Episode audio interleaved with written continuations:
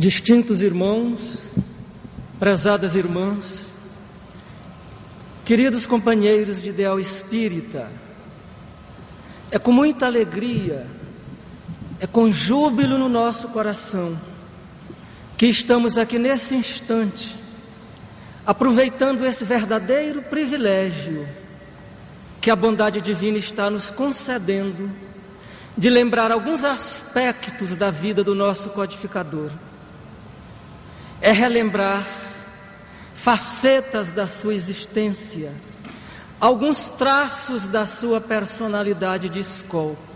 E só de falarmos em Allan Kardec e na sua obra, já nos sentimos tomados de muita emoção. Que, portanto, Jesus nos envolva em suas vibrações de paz, a fim de que possamos transmitir toda a vibração, todo o amor, e todo o carinho que sai do nosso coração para todos vocês. Conta-nos o Evangelho do apóstolo João, que nos derradeiros dias da passagem do Mestre entre nós, ele reuniu seu colégio apostólico para transmitir ao mundo as suas derradeiras instruções.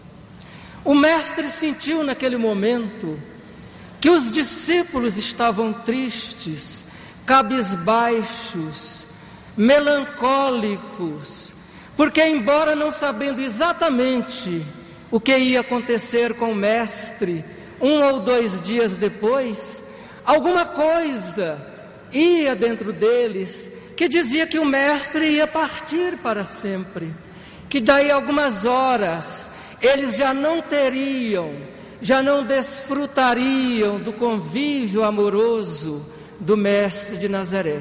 Então, naquele instante, com a sua visão de futuro, Jesus que varava as distâncias, os séculos, pela sua onisciência, pela sua previsão antecipada das coisas do futuro, vendo naturalmente, passando-se diante da sua tela mental, aquilo que aguardaria a humanidade nos séculos que se seguiriam, ele se compadeceu dos discípulos e disse aquela frase tão bonita que está no Evangelho segundo o Espiritismo: Se me amais, guardai os meus mandamentos, e eu rogarei ao Pai, e ele vos enviará outro consolador, a fim de que fique eternamente convosco o Espírito de verdade, que o mundo não pode receber, porque não o vê nem o conhece.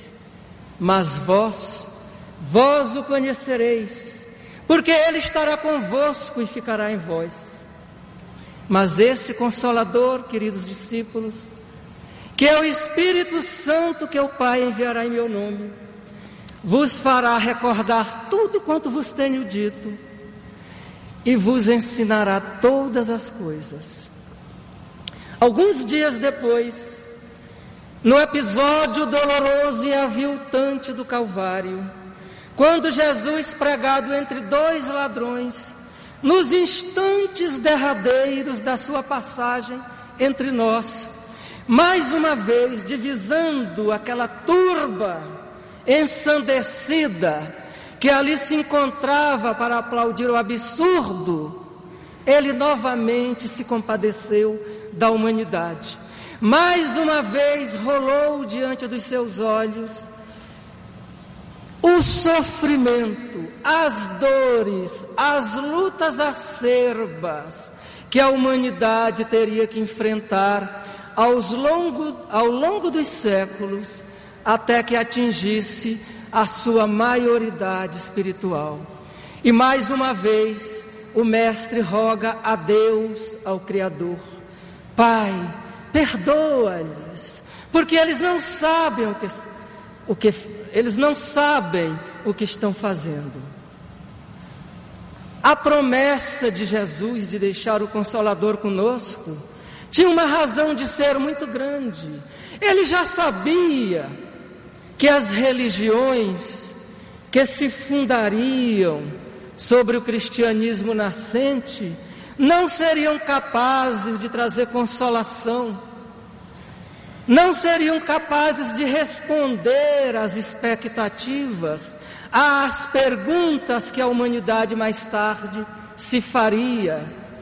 Então Jesus, com toda a sua clarividência, entendeu de mandar esse consolador, com uma dupla finalidade, como ele mesmo indicou na sua promessa: ensinar todas as coisas, o que significa que ele não dissera tudo no seu tempo, recordar também o que ele havia dito, o que nos indica que as suas palavras, que os seus ensinamentos seriam esquecidos, deturpados ou não seriam compreendidos pela humanidade depois da sua passagem entre nós, já que o Mestre nada escreveu e que tudo aquilo que chegou até nós foi fruto do trabalho dos seus seguidores mais próximos. Então o Consolador teria que vir. Um século depois, dois séculos, três séculos depois, nós sabemos que a humanidade é muito lenta nas suas conquistas, que a natureza não dá saltos, e é que precisamos do longo e da lenta sucessão dos séculos para que a própria humanidade adquira, conquiste os conhecimentos e as habilidades indispensáveis para que o codificador, para que o consolador pudesse chegar até nós. Então precisaram-se de vários séculos.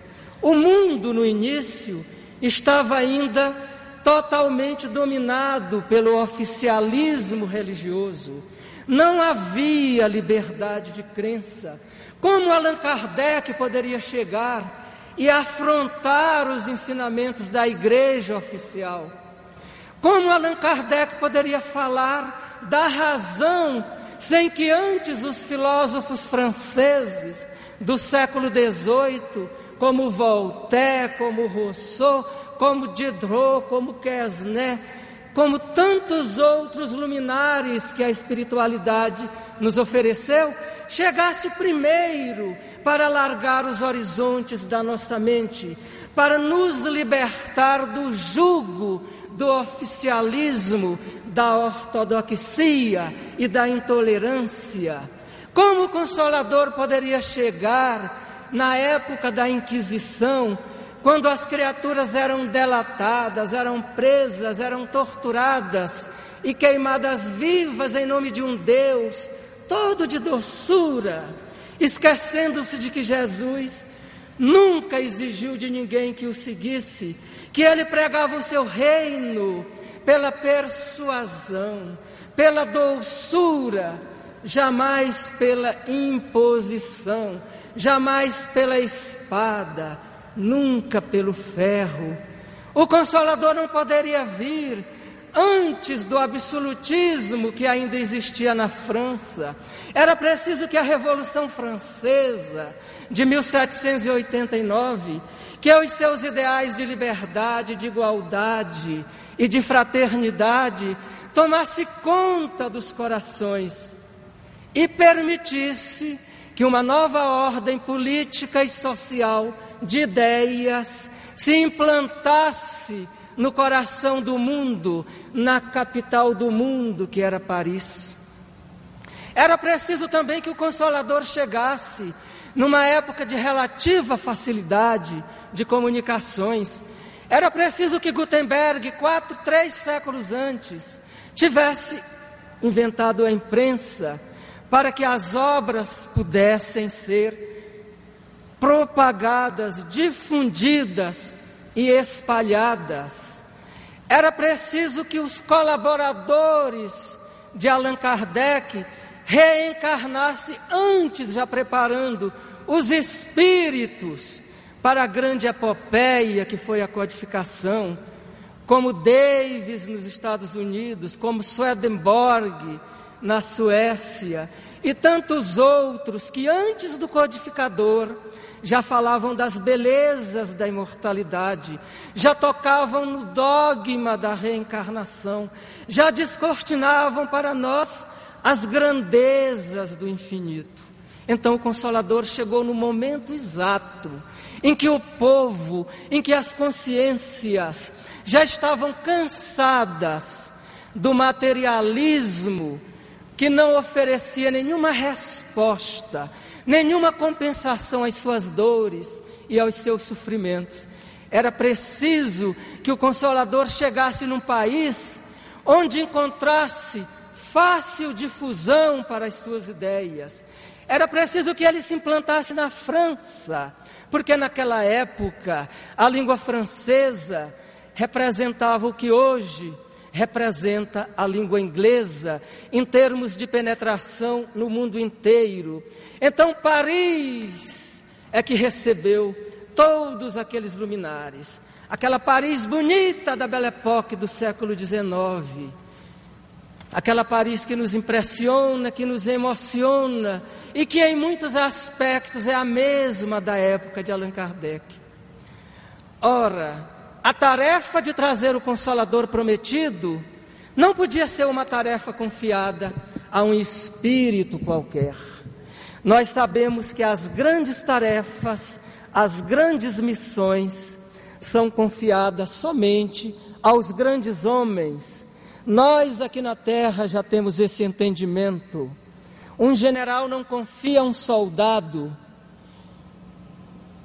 o comando dos seus exércitos. Como imaginar que a providência divina, que o governador do planeta Jesus Cristo, agiria de forma menos previdente do que nós. Então Jesus escolheu a dedo um de seus maiores discípulos, um de seus maiores colaboradores dos tempos apostólicos, que nasceu na terra, no interior da França, no início do século, numa época ainda de conturbação social, de convulsão política na França. Mal acabara o tempo sangrento do terror. Napoleão Bonaparte já estava ascendendo e logo após se fazia coroar na Catedral de Notre-Dame, dois meses depois do nascimento do codificador. Então esse homem foi se preparar na Suíça até porque na França conturbada social e politicamente, ele não encontrava as condições indispensáveis para receber na terra, naquele século, a formação humanística que conquistou nos seus dez anos de estudo e de vivência e convivência com Pestalozzi na cidade de Verdun. Voltou para Paris com 20 anos dedicou-se a obras didáticas, pedagógicas, foi professor durante 30 anos, justamente para se preparar para nos apresentar aquele espírito de método, de concisão, de clareza, de elegância, de profundidade e ao mesmo tempo de simplicidade, que tanto nos toca o coração quando os lemos as suas páginas de tamanha inspiração. Depois de preparado, os espíritos começaram a convocá-lo mais diretamente para a tarefa. Ele soube da sua missão. O próprio Espírito de verdade veio dizer-lhe que a missão dos reformadores não era fácil, porque ele teria que vencer os preconceitos do mundo teria que lutar contra o interesse dos poderosos, teria que abalar crenças, convicções, e nós sabemos que as grandes ideias, em todas as épocas, jamais conseguiram implantar-se sem luta. E como dizia Allan Kardec, se tudo, em tudo que o homem recebeu do plano espiritual, Aqueles que trouxeram a mensagem divina passaram por dificuldades. Se os apóstolos de Jesus Se antes deles, os profetas do Velho Testamento, se o próprio Cristo de Deus, o Espírito mais puro dentre os mais puros, que já habitou a terra, sofreu todo tipo de maldade que a humanidade registrou, como dizia Allan Kardec na revista Espírita, não aconteceria com alguém que valesse cem vezes menos do que ele. Então Allan Kardec já estava preparado. Ele também se recordava das promessas de Jesus, quando convocou o seu colégio apostólico. Muitos de nós imaginamos que por estarmos na seara espírita, por trabalharmos numa casa espírita, a nós estar confiada uma pequena tarefa, a vida vai nos sorrir com toda facilidade. Estamos imunes estamos isentos de todas as maldades dos homens e do assédio dos espíritos desencarnados. Lê do engano. O próprio Cristo advertiu os seus apóstolos: quem quiser vir após mim, renuncie a si mesmo, tome a sua cruz e siga-me. A cruz, meus amigos,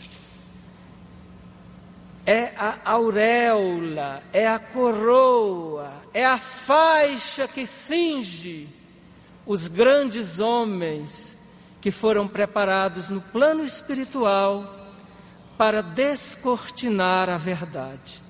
E na época de Allan Kardec, já não se tratava apenas de levantar uma pequena ponta do véu que encobre as verdades eternas.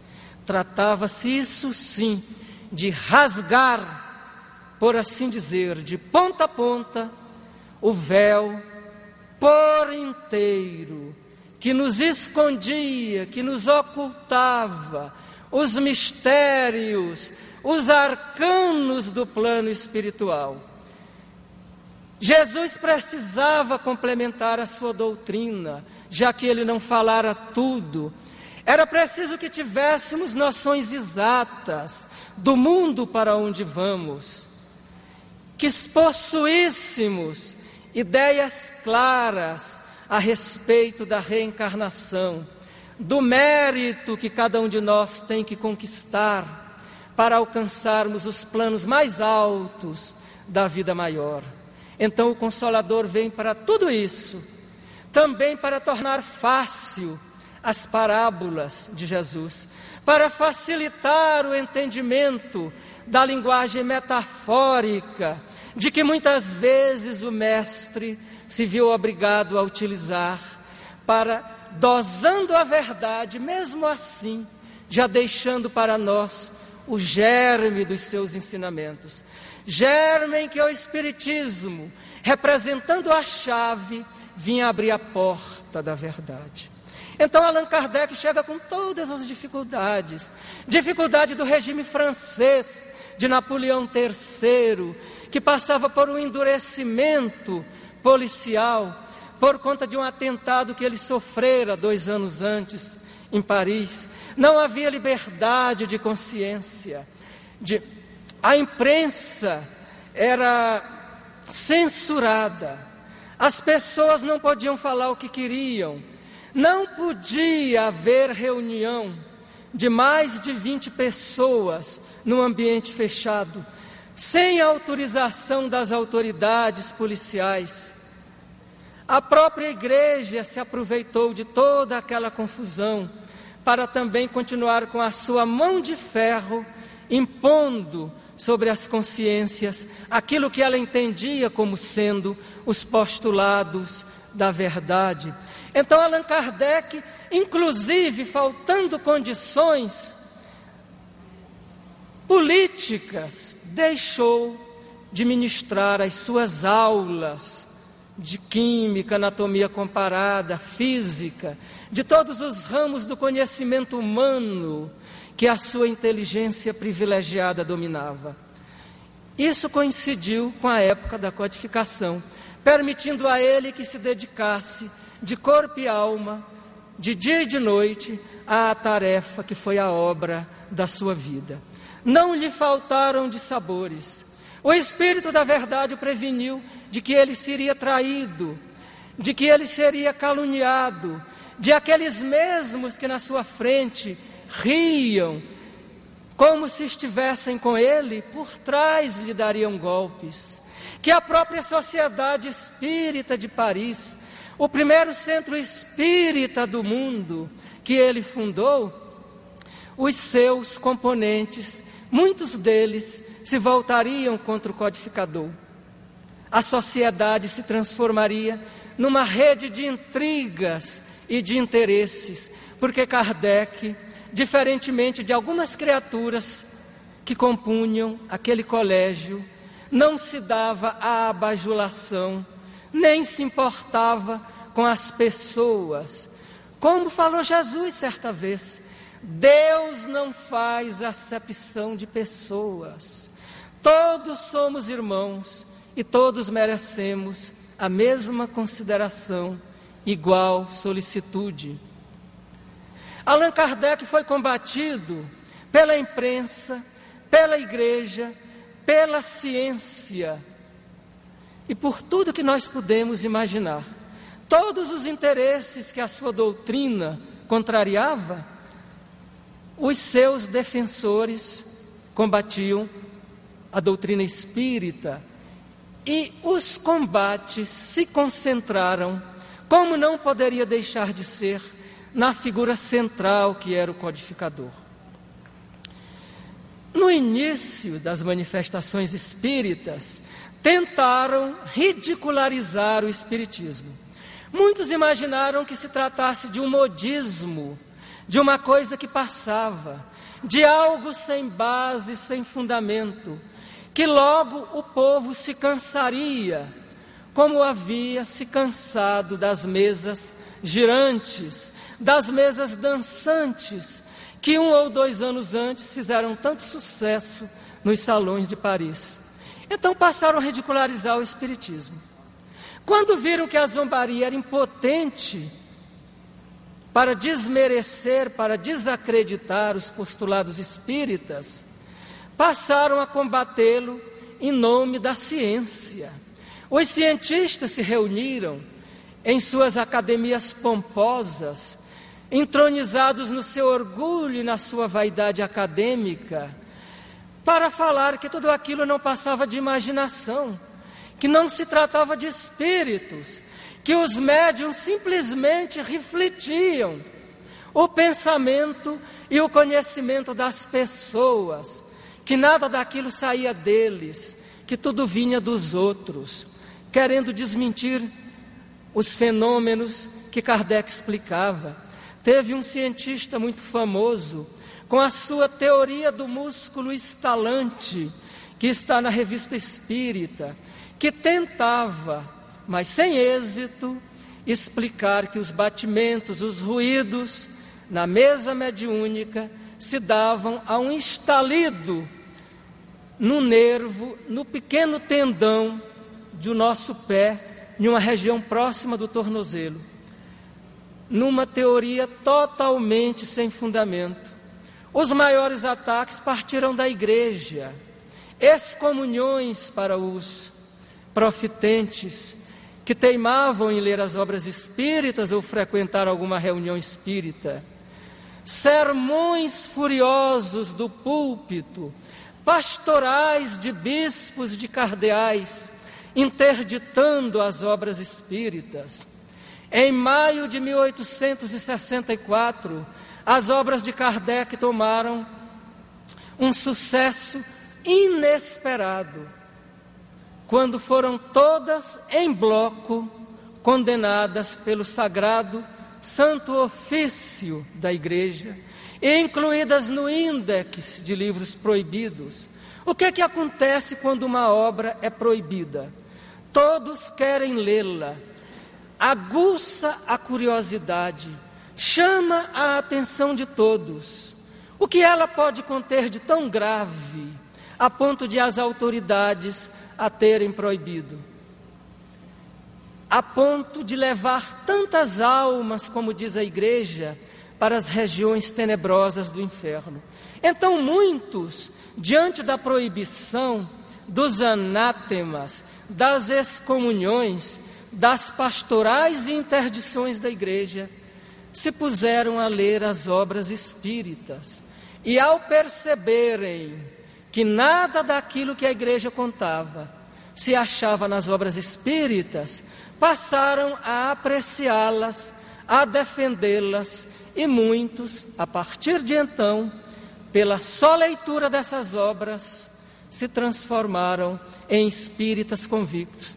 É por isso que Allan Kardec não se incomodava com os ataques do púlpito, dos jornais, das proibições, nem mesmo do Alto de Fé de Barcelona, de 1861, que ele consultou os espíritos o que deveria fazer, se deveria tomar alguma atitude, fazer uma representação do governo francês contra o governo espanhol, porque as suas obras foram confiscadas ilegalmente em Barcelona, na sua alfândega, simplesmente por ordem de um bispo que não representava o poder político organizado daquele país. Mas os próprios espíritos o aconselharam que deixasse, porque das cinzas da poeira que se levantaria da fogueira da Inquisição de Barcelona, muitas criaturas se dirigiriam para o Espiritismo. E o próprio bispo, um ano e pouco a dois depois, desencarnando, deu uma mensagem a Allan Kardec, se retratando de tudo aquilo que fizera e humildemente se prostrando diante da grandeza do codificador. Então, os ataques pessoais não incomodavam Allan Kardec, mas ele nunca deixou a oportunidade de, na sua revista espírita, responder, mas de maneira educada, civilizada, conveniente, polida, caridosa e fraterna as respostas dele, Allan Kardec, contra as aleivosias assacadas contra a doutrina. É como ele disse: eu não polemizo. O Espiritismo não é uma doutrina de polêmica, mas há polêmicas e polêmicas. Há uma que nós nunca nos furtamos, aquela que combate a verdade. Essa nós vamos a campo, nós entramos na liça, porque nós queremos, acima de tudo, que a verdade se estabeleça, que a verdade brilhe e que ilumine todas as criaturas. Quando não encontravam fatos concretos, mentiam. Certa vez, pagaram 50 francos a uma senhora para simular loucura depois de haver assistido a uma única reunião espírita. É que os oponentes da doutrina, percebendo que ela se assentava em bases inamovíveis, começaram a se servir de todos os expedientes, éticos ou não, válidos ou não, desde que servisse para denegrir a doutrina espírita. Então foi a época em que serviram da opinião de transmitir ao povo a ideia de que o espiritismo levava à loucura e de que predispunha ao suicídio.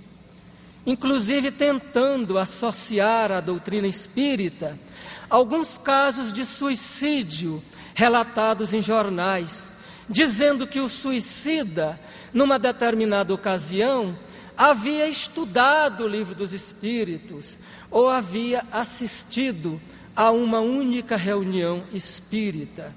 Eram cada vez mais argumentos menos convincentes que partiam daqueles que não encontravam, de fato, nada que pudesse destruir o edifício portentoso que se estava edificando sobre bases sólidas, construídas pelos espíritos superiores. A calúnia foi o meio mais terrível de que empregaram contra os adeptos do Espiritismo e contra Allan Kardec em particular.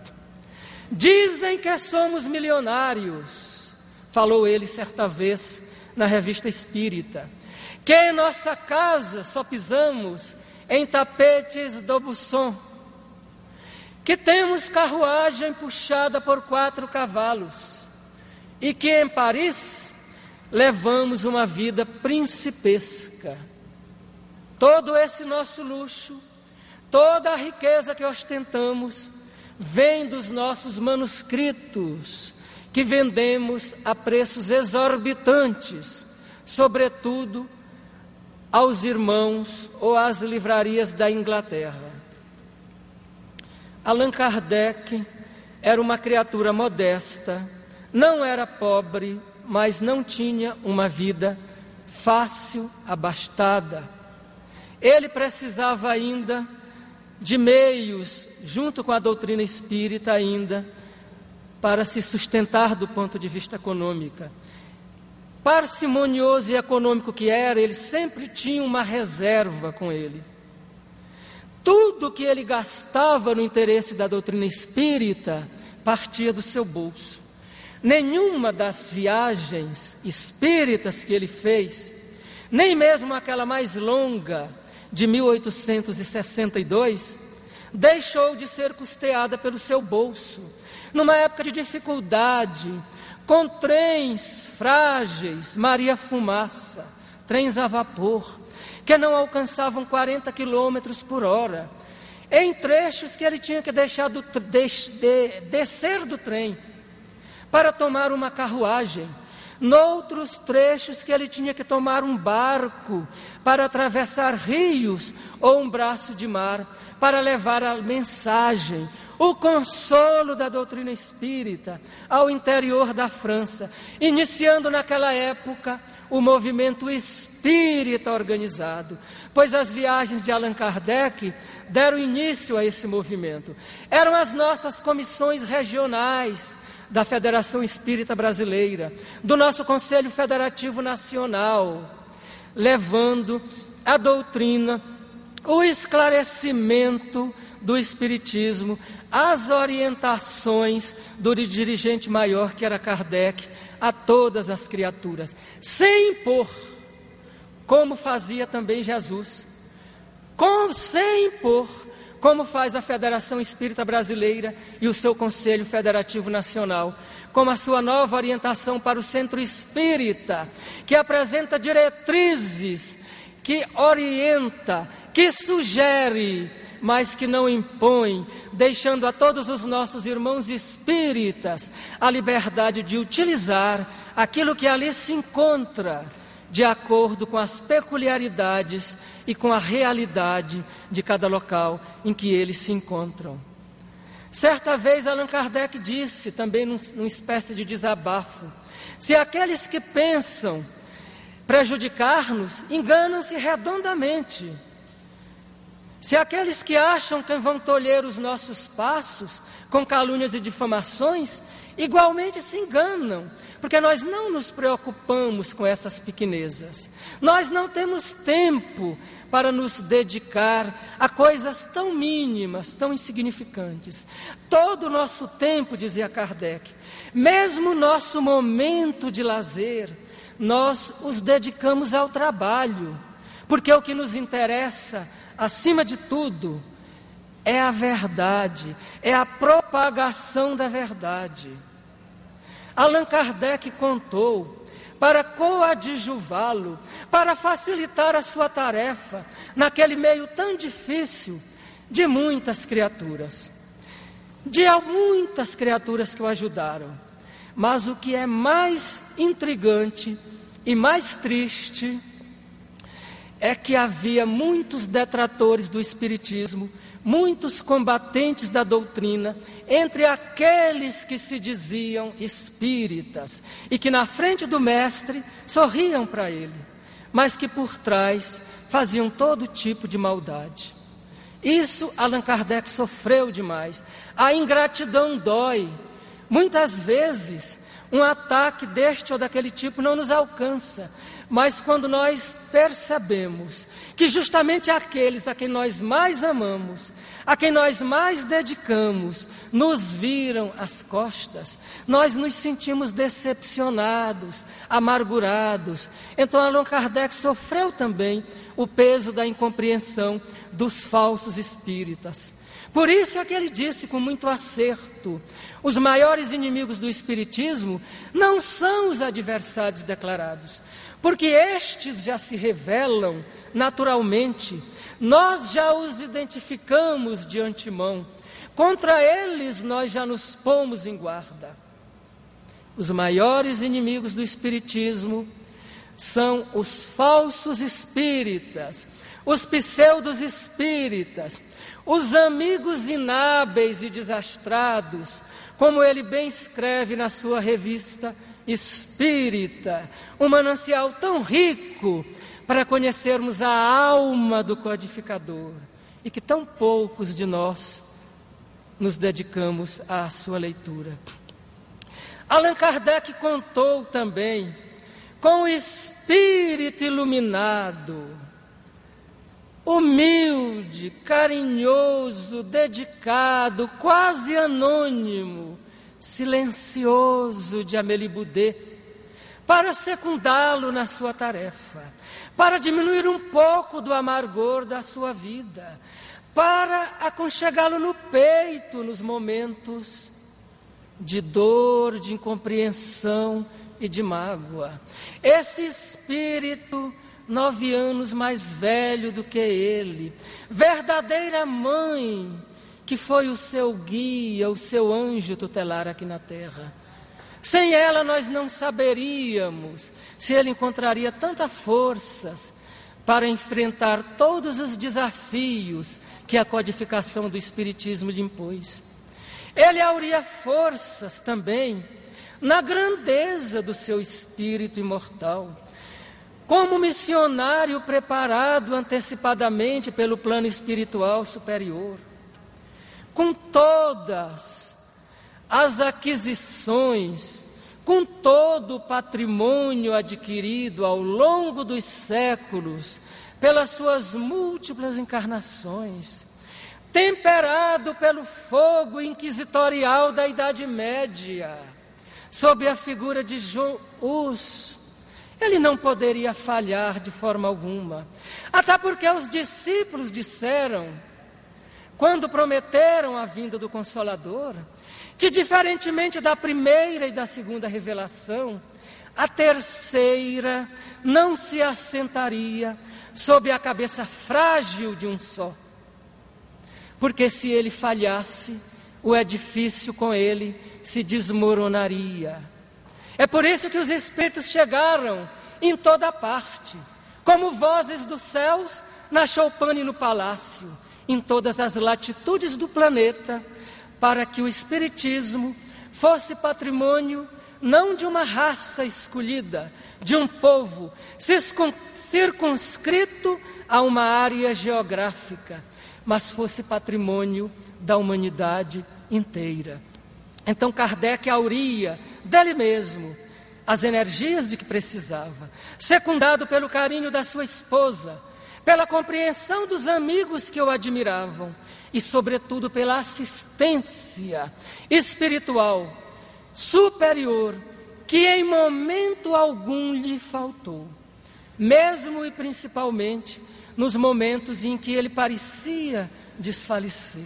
Mas ele jamais desfaleceu, porque lá no final da sua vida, fazendo um retrospecto das suas dificuldades, diz ele na revista Espírita e em obras póstumas. Quando vemos as satisfações que a doutrina prodigalizou a tanta gente, os suicídios que ela evitou, o consolo que trouxe a tantos corações doentes e desesperados, nós nos sentimos largamente recompensados de todas as injúrias, de todas as incompreensões, de todas as pedras de todos os espinhos que colocaram no nosso caminho e que não foram poucos, mas que graças a Deus, um a um, nós soubemos ultrapassar, transpor, vencer. Nós selecionamos alguns trechos de Allan Kardec, muito bonitos da revista Espírita, porque nós não saberíamos traduzir exatamente com a beleza que só ele sabe mostrar para nós, dessa alegria que ele sentiu no final da sua vida. Que peso pode ter o mal-querer dos meus adversários? Nenhum, nem contra a doutrina, nem contra mim. Por sua marcha progressiva, o Espiritismo nada teme. Quanto a mim, não me ocupando, não ocupando nenhuma posição, nada me pode ser tirado. Como não peço nada e não solicito coisa alguma, nada me pode ser tirado. Como não devo nada a ninguém, ninguém pode me pedir coisa alguma. Não falo mal de ninguém, mesmo dos que falam mal de mim. Em que poderiam então me prejudicar?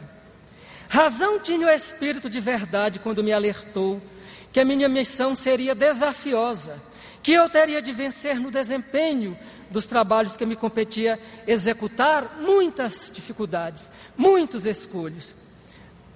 Libelos infames se publicaram contra mim. Pagaram-me com ingratidão aqueles a quem prestei serviços. Disseram que os companheiros que se mantinham fiéis a mim eram pagos com o dinheiro que eu ganhava, das coletas que recebia para aplicar no Espiritismo. Graças, porém, à assistência e proteção dos bons espíritos, tenho a aventura de reconhecer que nunca senti o menor desfalecimento ou desânimo e que prossegui sempre com o mesmo ardor no desempenho da minha tarefa, sem me preocupar com a maldade de quem quer que fosse. Segundo a comunicação do Espírito de verdade, tudo isso teria que acontecer comigo, comigo e de fato tudo isso aconteceu. Mas também, diz Kardec, a par dessas vicissitudes, Quantas satisfações experimentei vendo a obra crescer de maneira tão prodigiosa. Com que compensações deliciosas foram pagas as minhas tribulações. Quantas bênçãos e provas de real simpatia recebi da parte de muitos aflitos que a doutrina consolou. Grande, porém, portanto, seria a minha ingratidão se me queixasse. Quando me sobrevinha uma decepção, eu me colocava pelo pensamento acima da humanidade e daquele ponto superior, eu vislumbrava tudo aquilo que ficou para baixo. As misérias da vida deslizavam por, sobre mim sem me atingirem. Hoje, quando vejo os benefícios da doutrina, as consolações que ela oferece, não dou menor importância a nenhuma diatribe. Não vou me preocupar com os comentários dos ciumentos, dos invejosos, que não pensariam em mim de forma alguma se não estivessem aterrorizados com os progressos do Espiritismo. Vendo o número de felizes que a doutrina faz, esquecemos, portanto, tudo isso, meus irmãos. E Allan Kardec arremata: Espiritismo, doutrina divinal. Foste a obra da minha vida. A ti dei todo o meu tempo. Sacrifiquei o meu repouso, a minha saúde, porque o futuro se descortinava diante de mim em caracteres irrecusáveis. Esse grande irmão, prezados companheiros, que nós estamos homenageando neste congresso, tem uma grandeza que nós estamos longe de imaginar. Jesus falou no seu tempo que dos nascidos de mulher o maior seria João Batista. E nós dizemos, o segundo maior seria Allan Kardec. E nós hoje, fazendo uma análise das dificuldades que ele enfrentou,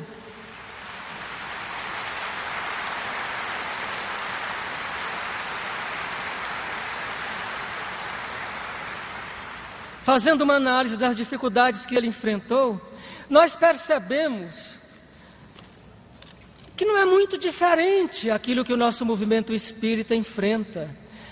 A inveja, a ciúme entre os grupos, entre as criaturas, há incompreensões, há traições. Quando tudo isso já devia ser uma página virada do nosso futuro. Nós temos que nos unir, como disse Bezerra de Menezes, nós temos que nos preocupar com a nossa união, ser um feixe de varas, porque separados nós somos frágeis, sermos irmãos, sermos fraternos, nos darmos as mãos e lembrar, acima de tudo, aquela frase tão bonita de Jesus, numa das suas últimas passagens conosco, já quase se despedindo de nós. Os meus discípulos serão reconhecidos por muitos se amarem. Que o Mestre dos Mestres nos abençoe, que Ele nos envolva e continue a nos abençoar durante todo o desenrolar deste congresso. Muito obrigado.